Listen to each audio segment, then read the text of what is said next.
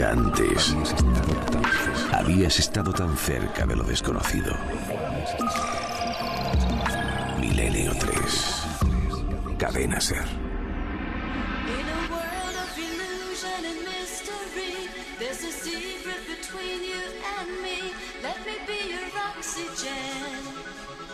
Let me feel your breath again.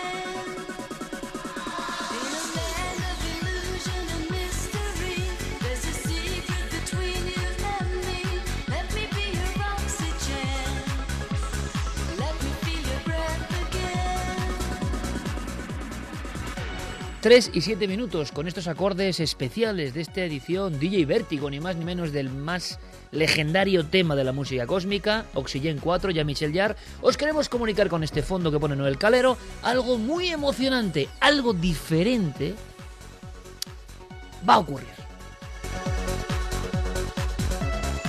Toda la información la tiene Carmen. Vamos a ver, hay que tomar buena nota porque sabemos lo que va a ocurrir y que hay que estar muy rápido, hay que estar muy presto. Sí, que va a haber tortas por las entradas, como siempre que hemos hecho una salida. Pero vamos a hacerlo de la forma que mejor eh, han creído en Cadena Ser que puede la gente recoger esas entradas. A ver, cita, milenarios, milenarias, todos juntos, 31 de mayo, Anfiteatro Romano de Mérida. ¿Y por qué aquí? Pues porque se produce un aniversario. 2000 años de la muerte de su fundador, de César Augusto lugar de residencia para los soldados, eméritos, licenciados del ejército romano, toda su historia que contaremos además allí. Anfiteatro de los gladiadores. Eh, sí, sí, y ahí ha habido nosotros tantas como cosas. gladiadores batiéndonos Vamos a en vestir duelo. de gladiador a Santiago Camacho. Exactamente. Y en el otro lado Javier Pérez Campos. Muy bien. Espada, león, luego los leones van al final. ¿Y tú qué? qué? Subiendo, y yo subiendo y bajando el dedito? dedo. Hombre, vale, claro. venga. Y luego tenemos O un sea, acto que es te tremendo, pedimos túnica. que es el cristiano, el cristiano gnóstico, ¿no? Un poco eh, con, con la túnica y soltamos el león porque estamos en Roma. Ese cristiano antiguo, ¿eh? tiene que ser quien no, Fermín Agustín. Clara, tú y yo dándole las uvitas en la boca y el Eso vino. es, eso ¿Vale? es, eso es, eso es. La verdad que va a ser un programa legendario. Ahora ¿eh? muy importante, que esto sí que es importante. ¿Cómo acceder a esas entradas? Apuntad. 12 de mayo, lunes. O sea que el domingo después de ver Cuarto Milenio a la camita. 12 de mayo, lunes, a partir de las 10 de la, no- de, las 10 de la mañana, desde la web tiquetea.com. Tiquetea.com. Ahí pueden reservar las entradas. 10 de la mañana, entra todo el mundo. Tiquetea.com y reserva las entradas para el Milenio 3 de Mérida. Y también puede recogerla en las emisoras de la cadena SER de Mérida, de Cáceres, de Badajoz, de Plasencia y de Don Benito y Villanueva de la Serena. No va a ser mega concentración, ¿eh? hay que dejarlo claro. No buscamos eh, una mega reunión, porque el aforo es concreto, el aforo es milenario. La palabra milenario, imaginaos, estamos en el epicentro arqueológico del mundo romano en España. Estamos en la capital de Extremadura y vamos a hacer también un homenaje a Extremadura, porque es una tierra con tantos misterios que nos ha acogido tan amorosamente siempre. Eh, desde las urdes hasta los misterios ¿no? de la tierra de Barros en Badajoz, desde la niña de Villafranca hasta las apariciones eh, o los dólmenes de Valencia de Alcántara, desde la maravillosa estela del Casar de Cáceres. Qué alegría me ha dado hoy el periódico hoy al saber que hay colas en Cáceres en el Museo de Cáceres para ver a ese amigo olvidado, el extraterrestre del Casar, las urdes, Talavera la Real, las apariciones misteriosas, en fin, mil cosas. Vamos a ver si podemos contarlo todo. Todo este equipo va a estar con invitados de excepción y el techo, las estrellas, el firmamento, ese firmamento al que los romanos miraban buscando augurios del futuro. Otro dato importante, Iker. Una persona llama a Tiquetea, o sea, reserva en Tiquetea, pero solo dos entradas. No va a poder reservar para sus 50 amiguetes que vayan Ya, todos juntos. ya, ya, Dos siempre, entradas ¿no? por persona, Ajá. eso. Además, le darán un número de teléfono para que confirme que quiere esas entradas, que quiere esas reservas. Todo gratuito, importante. Totalmente. 31 de mayo, Mérida, y os lo digo porque con esta premura, porque tampoco hay tanto espacio, no es un mega pabellón. Va a ser una noche para elegidos, pero una noche, os aseguro, inolvidable, en pleno anfiteatro romano de Mérida, con la noche y la madrugada por testigo. Los dioses seguro que nos asistirán y los misterios estarán ahí. Y todos juntos dispuestos a vivirlo. Milenio 3, 31 de mayo, Mérida.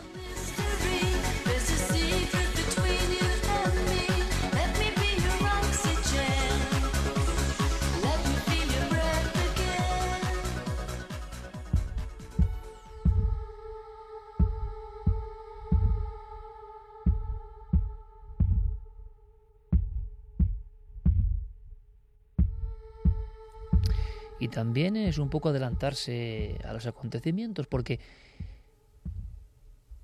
¿qué región, qué mundo fue enemigo de Roma? Cartago, ¿no? Los cartagineses. Aníbal, Amílcar Barca. Claro, son nombres tan sonoros que han quedado, Cartagena, por ejemplo, han quedado en el inconsciente colectivo hispano. Tienen mucha influencia.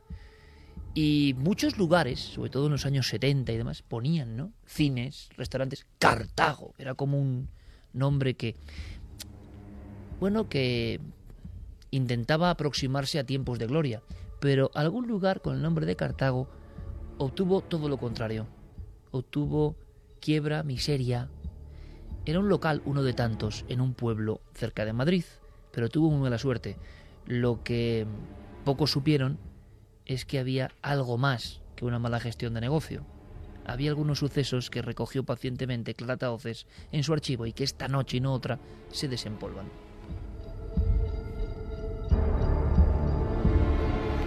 Pues sí, Iker, porque nos vamos a trasladar eh, al año 1993. Fíjate ya cómo estamos retrocediendo en el tiempo, concretamente eh, al mes de octubre y a la localidad de Camarma de Esteruelas, una pequeña localidad eh, que perteneciente a Alcalá de Henares, eh, cercana a Madrid.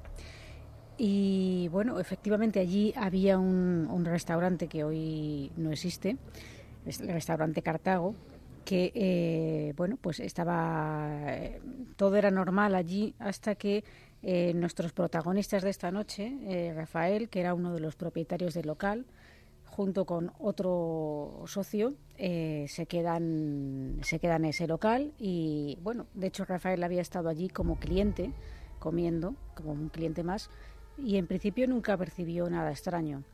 Eh, ¿Qué suele pasar en estas cosas? ¿no? Pues cuando llevaba tres meses, poco más o menos, después de haber eh, tomado el, el negocio para, para ocuparse de él, eh, estaba haciendo caja eh, como cada noche, en torno a las doce y media de, de la, de la madrugada ya. Y, y bueno, pues eh, mm, Rafael pues bueno, se sirvió una, una copa y la botella que estaba ya casi a punto de extinguirse lo que hizo fue tirarla en un, en un cubo de basura. Se sentó a una de las mesas del propio restaurante y encendió la televisión para sentirse un poco más acompañado porque llevaba notando en esos tres meses que, en fin, no había algo definido, pero sí tenía la sensación de que hubiera una como una presencia o como la sensación de sentirse eh, vigilado o que eh, alguien más estaba en ese local. Lo imaginamos en ese restaurante, en un pueblo cerca de Alcalá de Henares, completamente solo, haciendo la caja, no hay nadie más en el no hay establecimiento. nadie más en el establecimiento y él es el encargado luego de, de cerrar ¿no? Eh, el, el establecimiento para que al día siguiente abra uno de, de los empleados. Un detalle más, aunque sea mínimo, Clara. ¿Es un lugar, es un edificio moderno, es una casa antigua? ¿Cómo es este sitio? Eh, este edificio era, o sea, un edificio que estaba mm, par- plan- planta baja, eh, era como una especie de casita y con mobiliario de madera. No, no tenía mobiliario antiguo, era un poco un bar bastante, o sea, como un restaurante, pero tipo bar. También eso que también atienden desayunos y eh, un poco esa funcionalidad que, bueno, pues tiene en, muchos pueblos, lo- los hay, ¿no? Y, bueno, pues en- ese habíamos dejado a, Rafael ahí, sentado a la mesa eh, con su contabilidad y, bueno, pues de, repente, eh, sin previo aviso de, de ningún tipo, nota como si alguien le diera un golpe eh, a la altura de los riñones. Lógicamente dolorido y sorprendido, intenta buscar la causa ¿no? de, qué, es lo que ha ocurrido y de repente observa en el suelo al lado de sus pies que había venido rodando la misma botella que él había arrojado al cubo de la basura hacía momentos antes.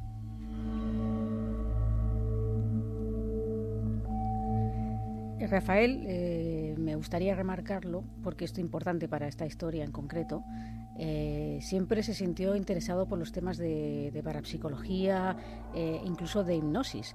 Eh, esto es algo que, que lo comento porque en principio él no era una persona miedosa y, y sí eh, afín a estos temas. Eh, lo que pasa es que cuando le ocurre esto, eh, decide marcharse del local y decir, Es un bueno, golpe muy fuerte. un golpe fuerte.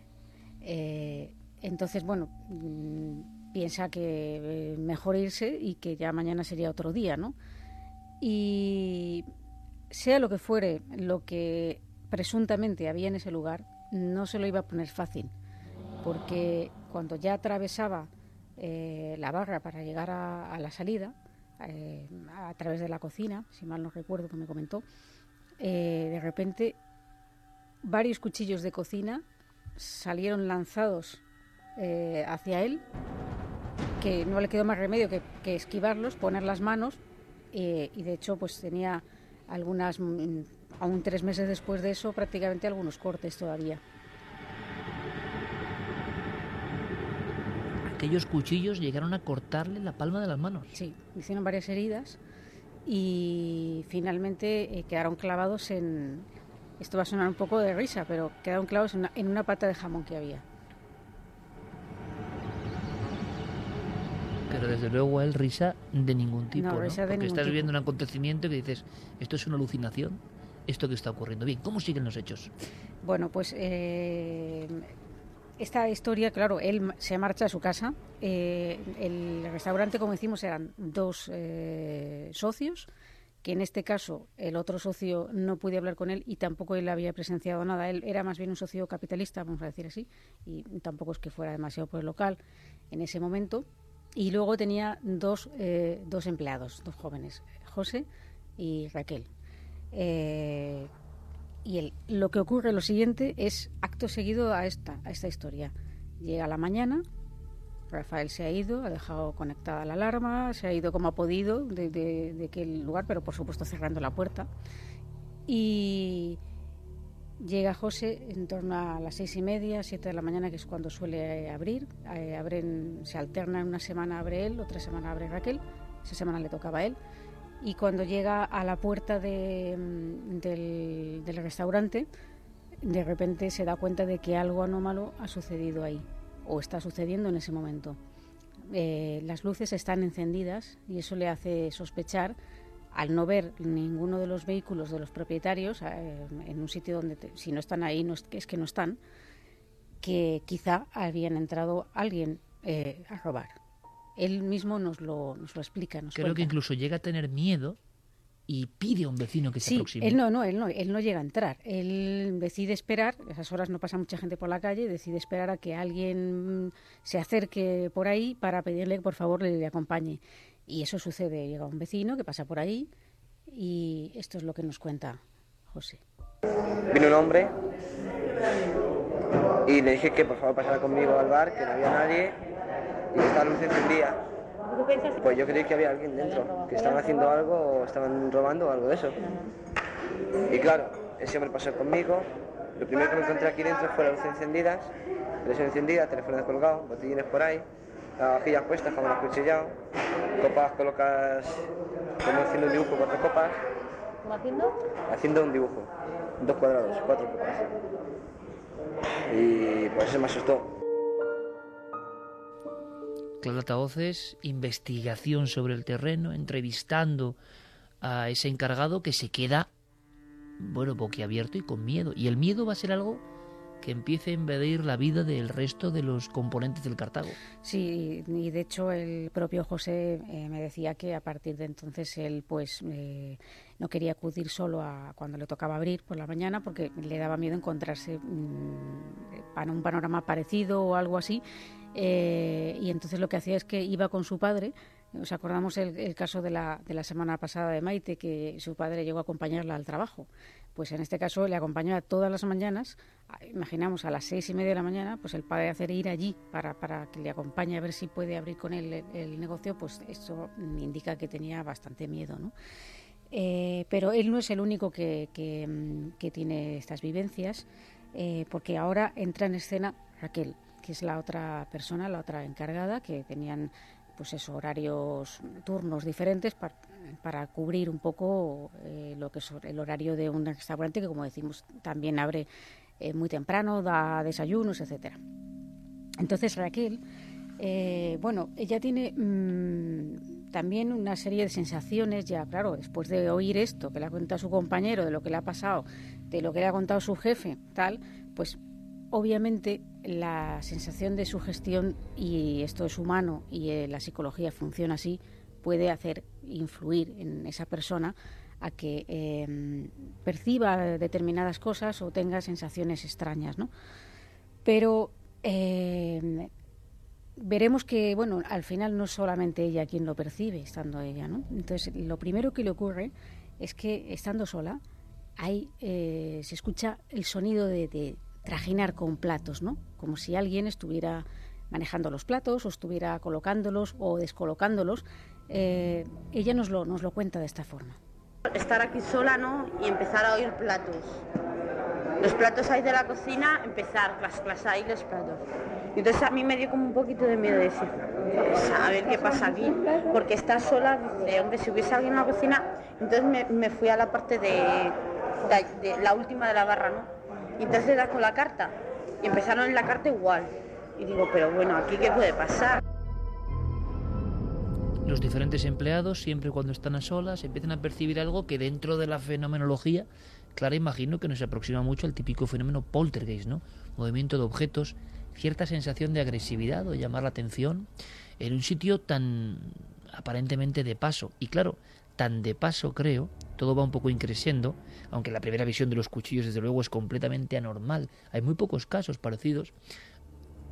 Tan increciendo digo que hay clientes que empiezan a darse cuenta de los acontecimientos. Es decir, lo que empieza a ocurrir solo aprovechando la soledad de algunos trabajadores, después se desarrolla, va creciendo en intensidad y se desarrolla incluso delante de, de grupos aislados de clientes que están allí que comprueban los fenómenos. Sí, eso es. Y, y, de hecho esto es lo que hace que se corra la voz por el pueblo en una localidad pequeñita y salga la noticia publicada en un medio local de la posibilidad de que en ese lugar están ocurriendo cosas extrañas, lo cual ya desata eh, otra serie de, de sensaciones, de emociones, tanto en los clientes también. Es lógico que los clientes, bueno, voy a, yo, en fin, parece ser que el sitio donde voy a tomar café dicen que pasan cosas raras, ¿no? Pero, ¿qué ocurre? Una de esas veces, por ejemplo, que, que nos contaba Raquel, eh, no solamente está ella, como ha pasado antes, sino que está ella, está también su hermana y una pareja de clientes que están comiendo allí. Y esto es lo que sucede. Y había una pareja ahí que empezaron a decir, ahí a mirar, ¿no? Me dicen, ¿y esos ruidos de dónde provienen? Y nos preguntaron, dice, oye, o sea, ¿habéis oído los ruidos que hemos oído? Digo, sí. Ruidos como dando palmetadas en algún sitio, golpes en las mesas o algo. Y digo, sí, lo hemos oído. Dice, ¿y eso qué es? Digo, pues serán ellos jugando como siempre. Entonces quedaron un poco asustados, ¿no? Eran tan evidentes los, los golpes, eran tan rotundos, que la clientela, en pleno trajín de un bar, llamaba la atención de la encargada, diciendo, oye, ¿qué está ocurriendo? Y ya la respuesta también nos, nos da una dinámica ¿no? del aspecto psicosocial de cómo un fenómeno tipo poltergeist o lo que sea se apodera del ánimo de las personas que lo viven y la respuesta es pues serán ellos no ellos como entre comillas como vaya usted a saber qué es eso. Yo le pregunté ¿qué, qué es para ti qué son ellos y me dijo los espíritus. Lo tenía clarísimo. Ella creía hablamos de una población pequeña lo de Alcalá de Henares claro qué explicación no le vengas a una persona digamos normal sencilla año 93 con poltergeist o terminologías, ¿eso qué va a ser? Si todas las personas que trabajan en ese lugar por separado, en la soledad de ese sitio, que repetimos lo de la radio de la semana pasada, imaginemos ahora levantando la verja y entrando o quedándose solo cuando ya se está rumoreando y se sabe lo que está ocurriendo. ¿La sugestión provoca los fenómenos? Bueno, es posible, pero ¿Cuándo se inician? ¿Es la sugestión y el miedo quien potencia esos fenómenos? Hablábamos hace una media hora de cómo en los experimentos parece que la mente del experimentador influye en lo que se está experimentando. ¿Por qué no la mente del testigo y su miedo va a alimentar un fenómeno que está ocurriendo? Y hay una parte que es como la guinda que faltaba, ¿no? Aquí hablamos de movimientos de objetos, de cierta agresividad, de cómo empiezan los sonidos a subir, y hay un momento que es lo que, lo que faltaba, ¿no? La sensación de algo casi corpóreo. Algo que a mí me ha impresionado, ¿eh? porque tampoco es muy habitual. No hablamos de una figura ni una silueta, hablamos de una sombra, pero sombra en la pared. En la pared. Y que se pierde, eh, no llega a verla entera, porque se pierde detrás de un biombo, pero tiene la certeza de que está detrás del biombo. Así lo contaba. Hace dos días, pues estaba aquí sola en la barra y empezaron otra vez los sonidos de los platos en la carta, donde pasa la carta. Y luego ya empezaron sombras, sombras a pasar. Sombras negras, sombras de cuerpos, sombras sombras como tú ves mi sombra. Yo estaba dentro de la barra. Tú si estás al fondo de la barra, tú ves pasar sombras. Y entonces yo, pues nada, ya me encogí ya decí, digo, no, yo. Y nada, llamé a Rafa corriendo y llorando que viniese, que, que me iba de aquí, pero corriendo. Porque tanto no podía salir por la cocina ni podía salir por, por la barra porque me daba miedo. Y nada, me quedé clavada ahí y digo, pues aquí me quedo.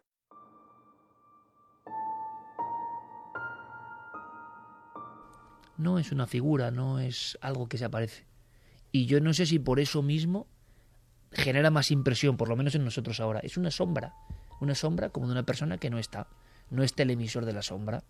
Recientemente, y creo que está investigando en ello, nuestro buen amigo Gonzalo Pérez Arroz, siempre activo en Extremadura, precisamente, la Extremadura mágica, me hablaba, como es él, ¿no? En un titular me decía un caso, eh, fijaos, ¿eh? en un cementerio por dentro, una sombra en la pared, una simple sombra en la pared del cementerio. Pero no hay persona que emita esa sombra, una sombra humanoide. En este caso, dentro del Cartago. ¿Y ¿Qué ocurre esa noche? Porque también me estoy imaginando a esta chica, que qué grandes documentos trae siempre, Clara, y tengo que decirlo. Claro, el archivo no es infinito, ¿no? No, infinito y, no y- es. Y llevamos te una temporada eh, extrayendo un montón de casos y habrá sido un momento glorioso, creo, de la historia del programa, ver estos casos tan vivos que no trascendieron a la opinión pública, que no se convirtieron en iconos, que no estuvieron en cuarto milenio, que no estuvieron en las portadas de las revistas. No, esos casos que, que investigó Clara pacientemente, imaginamos a esta camarera haciendo su trabajo detrás de la barra, en posición casi fetal, encogida ella misma decía, llorando, esperando a que yo se vaya. Eh, ¿qué, qué ocurrió? Pues eh, llamó a, a Rafael, al dueño, eh, diciéndole que, que viniera a hacerse cargo del asunto porque se iba, así. Y entonces Rafael llegó y trató de convencerla. Rafael, como decimos, que tenía estos conocimientos, o le interesaba el tema de la parapsicología y demás, trató de convencerla primero de que no dejara el trabajo y después de que, mm, ya que ella ya estaba eh, en sí misma convencida de que se trataba de espíritus, pues que eran buenos, que eran buenos y que en realidad podían ser amigos, que debía de tomarlo así y eh, esta idea, por increíble que parezca, caló en ella, porque yo la vi totalmente convencida de que eran espíritus. No o- me parece una mala idea, ¿eh? Ya que tienes que trabajar, trabajar allí, allí. y que lo estás viviendo, más vale cambiar el chip. Claro. Y eh, José, sin embargo, sí que ten- seguía teniendo miedo, ¿no? Eh, por aquello que había visto esa primera mañana al llegar a abrir. Pero Raquel lo tomó mejor, si bien en ese momento se tuvo que tomar un calmante, ¿eh? porque estaba fatal, estaba fatal.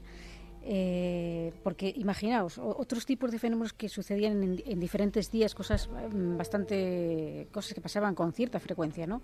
Por ejemplo, que tenían un- una lotería, estábamos en el mes de octubre, estaban ya con la lotería de la Navidad, pues lo típico que dan números a los clientes, pues iban a dar un número al cliente y no aparecía la lotería, la lotería no estaba por ninguna parte y aparecía en otro sitio totalmente descabellado cuando le daba la gana. Objetos cambiados en lugares absurdos. Creo que aparecía Sí. incluso la caja donde echaban las monedas Sí. dentro del horno Dentro microondas. de- que, que ya tienen mala Ahí hay uva. alguien que está accionando, dices tú, hay dos posibilidades. Alguien que está bromeando, evidentemente, o generando un miedo, ojo, o ellos, Sí. ellos, ellos vivían en un aspecto de caos total.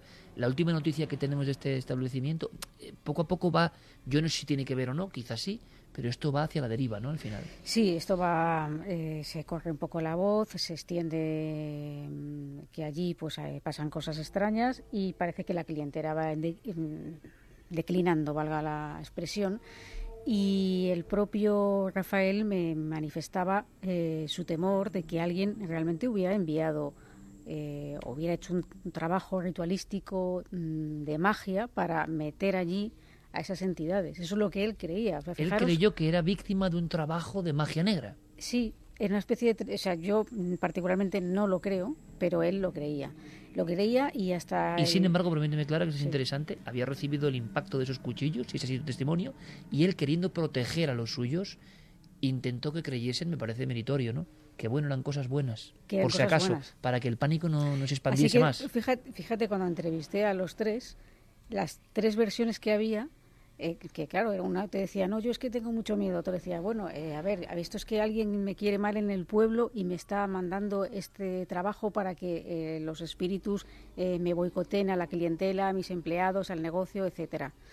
Y luego hablabas con Raquel y decía, yo tuve mucho miedo, como nos ha confesado, pero luego, eh, hablando con Rafael, descubrí que, que no podían ser malos y que podían incluso ser amigos. O sea, imaginaos el cacao mental que había allí. Y esto se vio acrecentado por la aparición en el baño de unos cuencos con unas cebollas y con unos huevos que aparentemente ninguno de ellos había colocado y cuando digo ninguno de ellos es porque los que tenían la llave para entrar eran los dueños eh, José y, Raquel cuando le tocaba la semana que tenía que abrir ella. Eh, Rafael dijo que él no había sido. Yo particularmente tengo mis reservas sobre esto. Una especie de contratrabajo. Sí, Él estaba es tan decir- obsesionado que dejaba elementos para luchar contra el trabajo Claro. de magia negra. pero no podía reconocérselo a, a sus empleados porque les estaba vendiendo, entre comillas, la moto de que eran buenos. Es decir, si son buenos, porque hay que contrarrestarlos. O sea, imaginaos un poco el puzzle. El caso es que todo este mal ambiente eh, fue mm, degenerando en que finalmente el restaurante tuvo que cerrar sus puertas. A las 3 y 33 nosotros cerramos las puertas de un humilde restaurante bar llamado Cartago que no pasará a la historia, no tendrá el eco de su propio nombre, ¿no? Legendario. Sin embargo, también puertas adentro, cancel adentro, se escriben estas pequeñas historias cotidianas que no llegan al gran público y que demuestran quizá la auténtica verdad de fenómenos. Vaya historia, vaya crónica, eh, las luchas, las interpretaciones diferentes, la creencia de que uno ha sido embrujado, cómo repercute todo eso en el ambiente, es la historia que trae, valga la redundancia, de su nutrido archivo nuestra compañera Clara Taoces, el restaurante Cartago.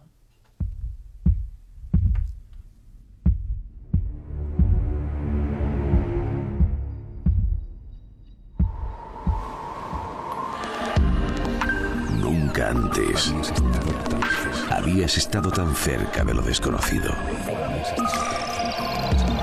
Milenio 3. Cadena Ser.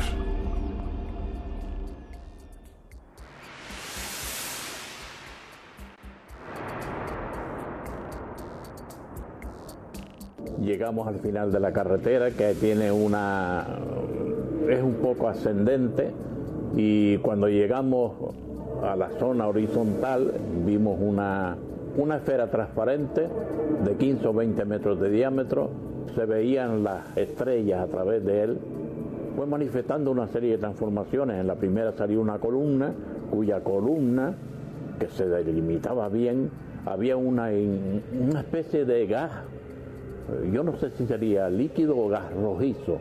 Tenía tres eh, consolas, llamémoslo así.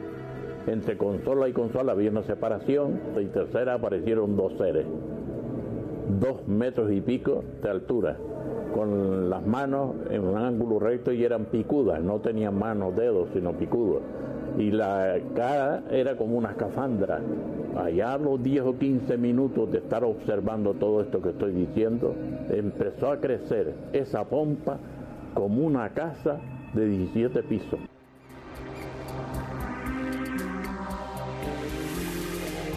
Es una fecha histórica para el misterio español, 22 de junio de 1976. Estoy seguro que lo hemos contado más de 30 o 40 veces porque es un icono. La voz es la del doctor Julio Padrón. Aquella noche le cambió la vida, radicalmente. Era un servicio más. Damaso Mendoza le pedía rápidamente la intervención. Una vecina del pueblo de Las Rosas, cerca de Galdar, cerca de Guía, estaba enferma. Pero a mitad de camino se cruzó con algo. Esa esfera que parecía transparente. Nunca lo olvidó. Las estrellas del cielo canario se veían a través de ella. Y en mitad unas consolas y dos figuras de más de dos metros. Las describió como vestidas con una especie de traje rojo sangre. Estuvo diez minutos observándolas, junto a ese asustadísimo chofer que le llevaba en busca de un cliente, de un afectado, de un enfermo. El doctor Padrón parece que siempre se arrepintió de no haberse quedado un tiempo más, pero alguien sufría y él era un médico. Sin embargo, aquellos minutos, lo imaginamos con los ojos muy abiertos, cambiaron radicalmente su existencia. La descripción no era ninguna tontería. Dos seres que aparecen en el informe más extenso con el, con el del caso Manises que se custodia en los archivos de defensa español. Dos individuos tapados los rostros, una escafandra y las manos como si fuera una especie de cono o de flecha. No hacen nada, se observan uno a otro y de pronto aquello crece y crece como un edificio de 17 pisos y después huye en mitad de la noche. Lo que no sabía en aquel momento el doctor Padrón es que otras personas de Galdar estaban viendo lo mismo, e incluso 32 militares que en la fragata militar atrevida se encontraban cerca de las costas canarias. Todos lo vieron. Fue un caso inolvidable, especialmente para él. Ahora nos ha dejado. Ahora quizá el doctor Padrón esté cerca de conocer el secreto de aquellos visitantes. Y esto es un pequeño homenaje a ese doctor que no se dejó presionar. Aseguró que el ejército le pidió silencio. Dijo que sintió cómo le prácticamente perseguían. Su caso no era un caso más, era una esfera que salía del agua y que tenía gigantes en su interior. Su dibujo se reprodujo en prensa, en libros, en documentos. Después todo pasó. Las portadas tuvieron otros temas. ¿Y qué pasó, digo yo, con la vida del doctor Padrón que nos acaba de dejar? Pues evidentemente un caso de ese calibre, esos 10 minutos, es demasiado, es un shock. Su vida quedó conectada a esa historia. Era un hombre escéptico, era un hombre científico, era un hombre pegado a su comunidad, a sus enfermos, a sus conocimientos. Él no lo esperaba. La negra noche se convirtió en luz, y aquello incluso dicen que en cierto momento llegó a posarse en un territorio que quedó calcinado. El doctor Padrón sintió miedo, sintió angustia, sintió una enorme responsabilidad y luego siempre tuvo la sensación de que debió haberse quedado allí un poco más. ¿Podía haber quizá trazado contacto con esos seres? Nadie posiblemente conoce mejor la historia del doctor Padrón y del caso Galdar, mítico informe OVNI, encuentro de tercera fase en España, como José Gregorio González. Y él, evidentemente, ha ido un poco más allá en este breve homenaje a un médico que se encontró con el misterio. El doctor Padrón siempre estuvo ligado con experiencias positivas y negativas, pero esas ya no salieron en ningún medio de comunicación, con aquel extraño disco luminoso con dos tripulantes en su interior. Bueno, sin duda alguna al, doctor Padrón la experiencia que vivió en Galder en el año 1976 le cambió la vida, le cambió en muchos sentidos y, y la influencia, la estela de aquel aquella vivencia la acompañó por el resto de su vida. Entre otras cosas, por ejemplo, él aseguraba que se le habían despertado ciertas facultades que tenían una incidencia bastante positiva en su vida como médico, en su profesión. Y digamos que globalmente se transformó. Es posible incluso que a nivel familiar esas experiencias pues eh, tuviesen un efecto y no precisamente positivo. Siempre sincero, nada críptico, ahí lo deja nuestro compañero José Gregorio González, que tantas veces ha estado con los miembros de Cuarto Milenio en Galdar, observando el mismo cielo. José, lo sé muy bien, querido amigo, ha hecho muchas veces el mismo viaje eh, y se da cuenta y nos dice siempre que aquello estaba más cerca de lo que se piensa. Fue un fenómeno que vieron en gran parte de las islas, pero el doctor Padrón lo vio especialmente cerca. Tuvo la suerte, la fortuna o quizá la desgracia de estar justo en el momento o en el ángulo perfecto para ver aquella prodigiosa esfera de luz. Y hubo presiones, por lo menos Padrón siempre lo dijo, eran otras épocas. pero hubo también lo positivo y lo negativo. Eso que le afectó en su vida familiar, esa rotura de esquemas, pero al mismo tiempo esa apertura quizá a cierta espiritualidad, también ocurrió con las autoridades.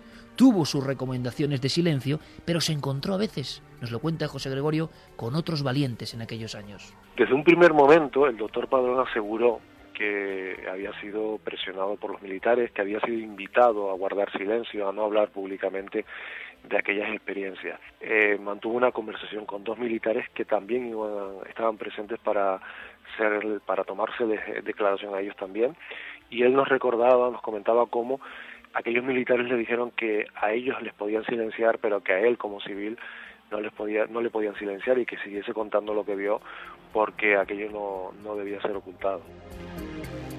Aquello no debía ser ocultado. En el año 76, dentro del Ejército del Aire, había personas que estaban convencidas de que esta es una verdad que tenía que salir a la luz, que a pesar de la grisura, el pragmatismo a nivel de secreto, los amplísimos archivos, eh, la consecuencia del top secret, todo eso tenía que quedar a un lado. Una experiencia como la de Padrón era una experiencia cercana. Solo hay otra parecida en los informes del Ejército del Aire Español, la ocurrida en Talavera la Real el mismo año, precisamente, solo un par de meses después.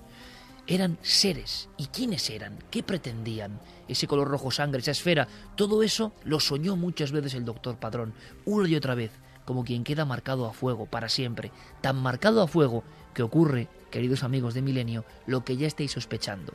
Como digo, la noticia se va. En aquel tiempo las noticias estaban reposando, revoloteando bastante más tiempo, pero al final todo se acaba olvidando. El testigo queda solo, en su mundo, solo que a él todo le ha cambiado. ¿Cómo va a pensar igual? Es que el mundo, el universo, la física, la teología, quién sabe, todo ha variado después de haber estado a unos metros de aquella gigantesca esfera de luz de 17 pisos de alto, con dos tripulantes dentro que quizá le observaban detrás de esa máscara. Por tanto, Padrón quedó conectado a todos los niveles. José Gregorio nos desvela un viejo y casi conocido entre amigos secreto.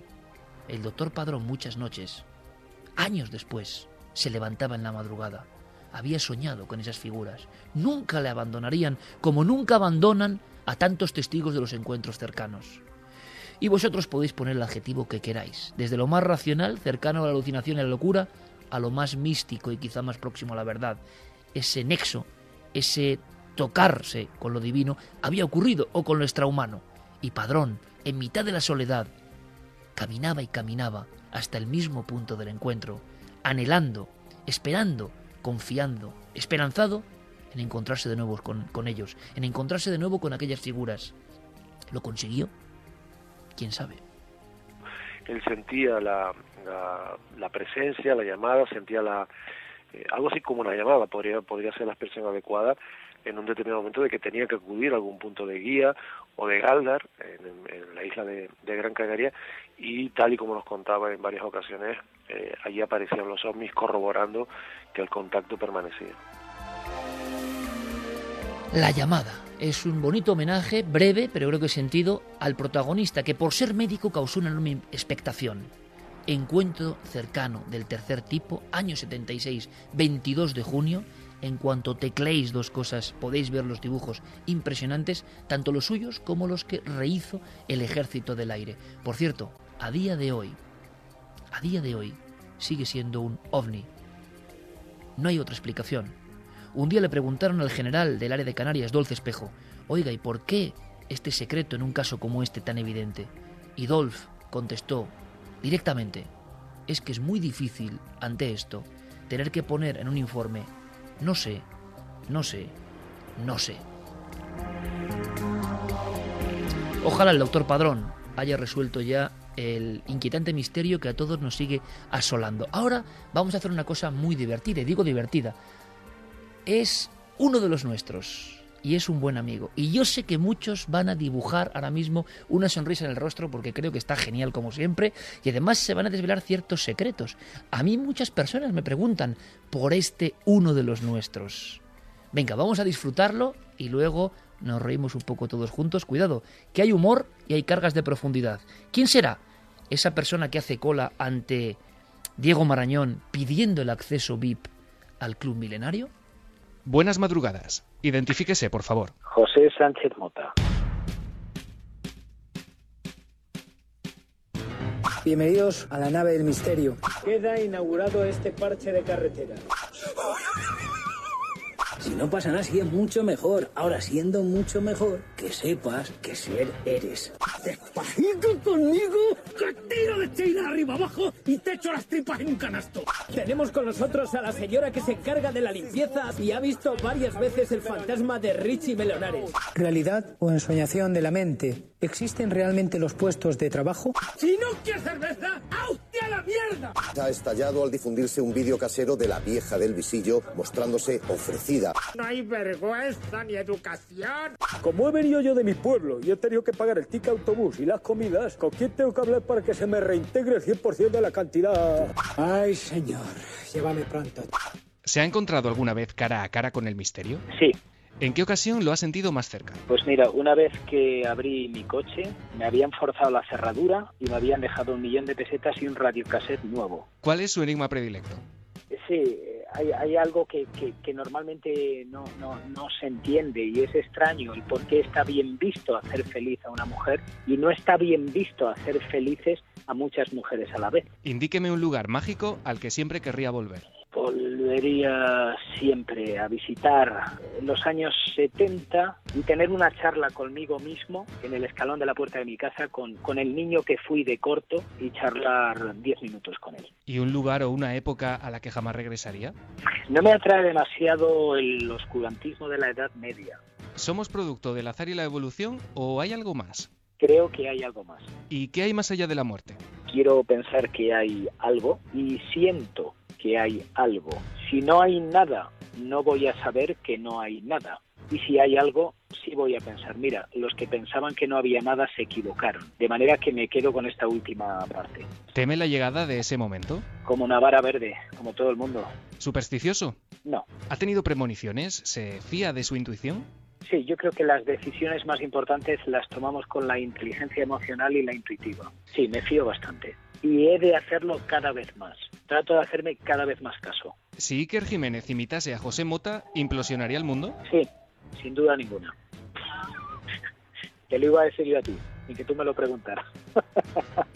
¿Qué opinas, sinceramente, de Milenio 3 y de Cuarto Milenio? ¿Es seguidor de la nave del misterio? Sin duda ninguna. Porque que Iker es una persona que, que me cae muy bien. Hacen un trabajo espléndido y me gusta porque tratan este tipo de temas con bastante objetividad en el sentido de que llevan a favor y, y en contra gente que opina, ¿no? Con opiniones encontradas y eso me gusta muchísimo. Hacen un, un buen trabajo televisivo. De hecho, cuenta la leyenda que en realidad Iker y usted son amigos. ¿Debería creérmelo? Sí, debes si tienes, cierto. Recientemente le hemos visto en el Ártico con Jesús Calleja. ¿Le pareció un paisaje de otro mundo? Sin duda. Y de hecho la emisión porque como se grabó lógicamente en, en, en, en vídeo, uh, no hace justicia a lo que yo allí viví. Eso es una es algo descomunal, o sea, no hay palabras para explicarte tanto en dimensiones como en matices lo que significa estar allí. Es, no, no, anda, hay que ir. O sea que si hay que ir, se va. Sí, señor, porque ir para nada, no, ahí no puedes decir ir para nada. Si hay que ir, se va, porque ir para algo merece la pena. Como manchego de pro, ¿cuál es la más increíble historia ocurrida en su tierra que le han contado? Bueno, un tío que llega a la puerta y llama y le dice el de dentro, ¿quién es? Dice el de fuera, una limosna. Y dice el de dentro, échala por debajo. Dicen que hacer reír es algo muy serio. ¿Usted qué opina? Sí, eh, se trabaja, ya te digo, en una sección de hilo mucho, mucho más delgada que, que, que el drama. Y sí, sí opino que sí, que es algo muy serio. ¿En qué cree José Mota? Bueno, yo creo en lo que siento y siento que admiro muchísimo, en primer lugar, en las personas eh, la bondad, por encima de la inteligencia, ¿no? Si piensa en su infancia, la imagen que aparece en su memoria es... Pues un niño consciente, muy consciente de, de lo que significaba ser niño y de lo que significaba vivir el aquí y el ahora y el presente más absoluto y lo que significaba saborear, porque pienso que cuando eres niño eres eterno y vives la eternidad. Entonces yo no quería crecer cuando era niño, no, no era algo que me apetecía excesivamente, porque veía el mundo de los adultos eh, excesivamente aburrido. ¿A quién le encantaría haber conocido? A mis tres abuelos, que no conocí. ¿A qué tiene miedo? Tengo miedo, como todo el mundo creo, a, a lo que hemos hablado antes, de- del día, la muerte, por ejemplo, pero tengo más miedo a que me adormezca en la vida y la vida pueda pasar por mí sin mantener un grado de conciencia alto sobre lo hermoso que es estar vivo. Un libro y una película. Me quedo con ocho apellidos vascos de mi amigo Diego y un libro. Tengo en la memoria 1984 de George Orwell, que yo creo que fue mi primera gran novela. Un pintor y un músico. Bueno, me puedo quedar con Francisco de Goya, un músico, Prince. Acabemos con un vicio confesable. Confieso ser un trasnochador enfermizo. Gracias por su colaboración. La identificación ha sido completada con éxito. Desde este momento puede considerarse de forma oficial y por méritos propios uno de los nuestros.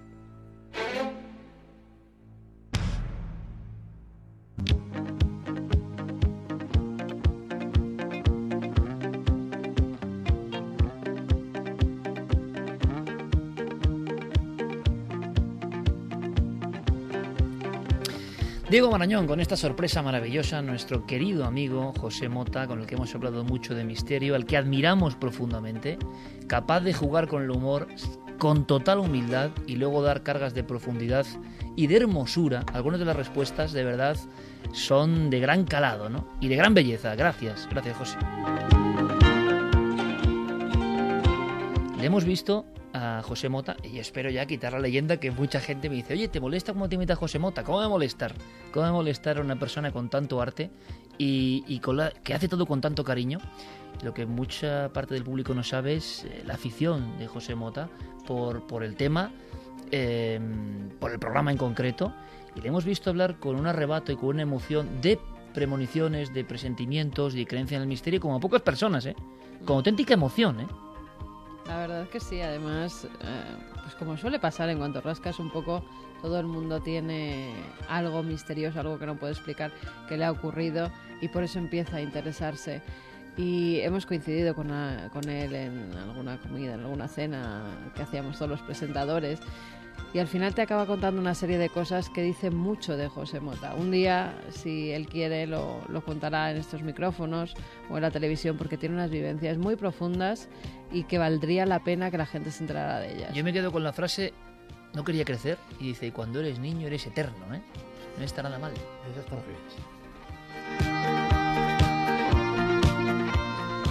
Vamos con los últimos mensajes de la noche.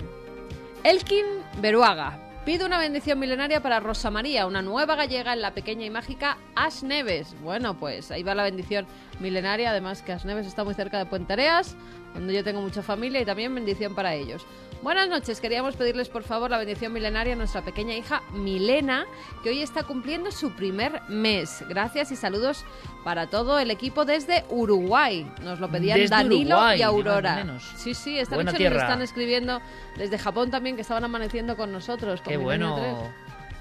Os sigo desde siempre y siempre me acompañáis en los momentos buenos y malos. Ya hace casi cuatro años que nació mi hija y durante el embarazo casi no podía dormir y ahí estabais vosotros acompañándonos. Os he pedido alguna vez la bendición a ver si hoy lo consigo. Siempre quise llamarle a una hija mía Alma, pero por desacuerdo con la familia paterna acabó llamándose Yara. Cuando Que oí que así se iba a llamar vuestra niña me llevé una gran alegría. Un abrazo de una milenaria Ana. Fran nos dice, buenas noches, espero llegar a tiempo. Dentro de 30 minutos será día 4, el primer día de la madre para mi mujer. Después de cuatro años de búsqueda, por fin llegó. Por eso os quería pedir las bendiciones milenarias para ella y para nuestra hija Eire, que nos dio la alegría de nacer hace ya dos meses y medio y que ha hecho que la espera haya merecido la pena. Muchas gracias, muchos besos y muchas felicidades. También a Carmen, pues muchísimas gracias. Y a todas las mamás, desde luego. ya es Eso 4 de es. mayo, ¿no? A todas las mamás, muchísimas felicidades porque hoy es su día. Así que sentaditas en el sofá y que le hagan las cositas aquí Eso, los eso, eso. Sí, señor. Isma nos dice, me llamo Ismael y os escucho desde los principios de Milenio 3. Os escribo porque me gustaría que le dieseis las bendiciones milenarias a mi pareja Cristina, que con 26 años está pasando por una dura enfermedad. Ya han pasado seis meses de tratamiento de quimioterapia y lo ha llevado como una campeona. Estoy muy orgulloso de ella y para mí es todo un ejemplo de superación. Pero ahora el martes día 6 la operan y está bastante nerviosa porque nunca antes ha pasado por una operación. A ver si entre todos le damos las fuerzas y los ánimos para que se sienta más tranquila. Solo me queda daros las gracias por acompañarme acompañarnos todos los sábados. Un fuerte abrazo y seguid así. Pues ese abrazo lo, lo reverberamos, ¿verdad? Todo el equipo, con toda nuestra fuerza, no solo para ella, sino para toda esa gente que, que lo está pasando mal, ¿no? Y se está enfrentando a una lucha terrible y lo está haciendo con el mejor de los ánimos. Mucha fuerza milenaria, que en el fondo es eso, ¿no? Creer en el entusiasmo, cueste lo que cueste, y estamos con vosotros. Bendiciones para toda esa gente maravillosa.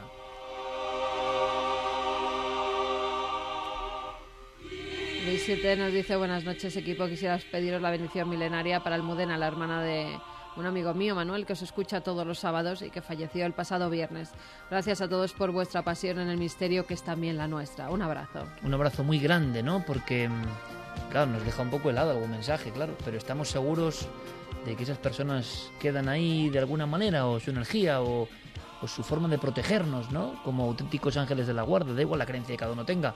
Nosotros queremos creerlo así, y esta música también es un poco coro angelical, ¿no? Desde el otro lado.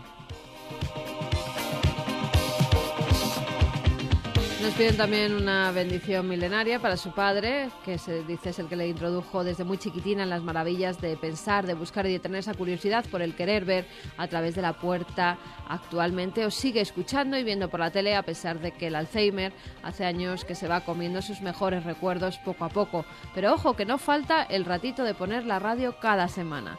Por eso, aunque él ahora mismo no lo va a entender mucho, quería pediros un saludo en forma de bendición milenaria para él, porque creo que se lo merece después de estar desde los 17 años como Iker de librería en librería recopilando eh, cosas tan maravillosas como esos libros de recuerdos del futuro o los libros de JJ Benítez firmados con sus mil y una anécdota. Sé que os lo pide mucho, pero para mí sería una ilusión que le mandaseis un saludo a mi padre que se llama Paco y a mí que he dejado atrás esta semana justo un año que apenas quiero mencionar que me deis esa energía que crea todas esas conciencias de energía positiva para darme un empujón cósmico y cariñoso entre todos. Bueno, pues por supuesto, ¿no? Yo creo que este mensaje él seguro que lo va a sentir, ¿verdad? Estamos hablando hoy de los, eh, de los límites del cerebro y aunque estamos enfrentándonos, ¿eh? los seres humanos, a auténticas eh, batallas terribles y desiguales en muchas ocasiones, de todos los niveles, mm, ese saludo afectuosísimo de todo el equipo para él y para toda esa gente que sabemos que tiene la radio como